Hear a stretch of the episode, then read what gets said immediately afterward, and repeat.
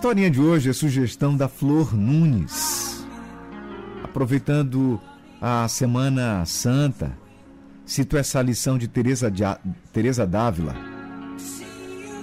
Ela escreveu uma obra que se chama Castelo Interior.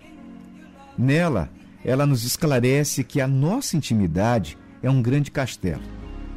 Nos cômodos mais afastados estão os bichos peçonhentos, a sujeira e a poeira. É onde encontramos o ego. Porém, quando nos aproximamos do centro, vamos nos deparar com um cômodo luminoso. E é justamente nesse local que nos comunicamos com Deus. É onde Deus fala conosco, não com palavras, e sim através de sentimentos que nos darão a certeza que estamos no caminho certo. Mas até chegarmos a esse centro, passaremos por alguns obstáculos, pois toda vez que estivermos nos aproximando, tentando nos concentrar, nos conhecer, surgirá a louca da casa, que toda vez que nos permitirmos ao autoconhecimento, ela irá se manifestar batendo panela e tirando a nossa concentração. Teresa Dávila fez uma essa profunda viagem dentro do seu íntimo. Não construiu nada fora, mas sempre caminhou profundamente para dentro de si mesma. Mas aquela vez caminhava fora às margens de um rio e veio uma tempestade. Ela escorregou e caiu dentro do rio e começou a se afogar.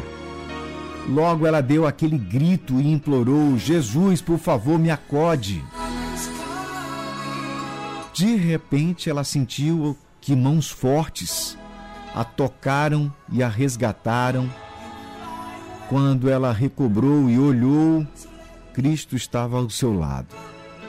O seu Salvador, olhando para ela, disse o seguinte: Viu, Teresa, como eu trato os meus amigos? E Teresa Dávila respondeu: Sim, Senhor. É por isso que tem tão poucos.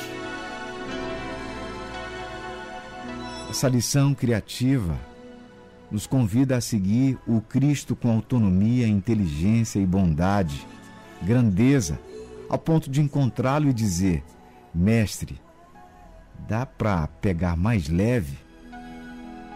Tudo está tão difícil.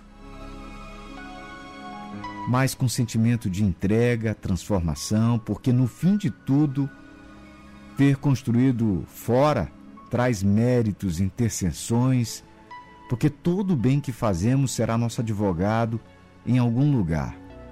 O menor gesto de bondade irá nos defender.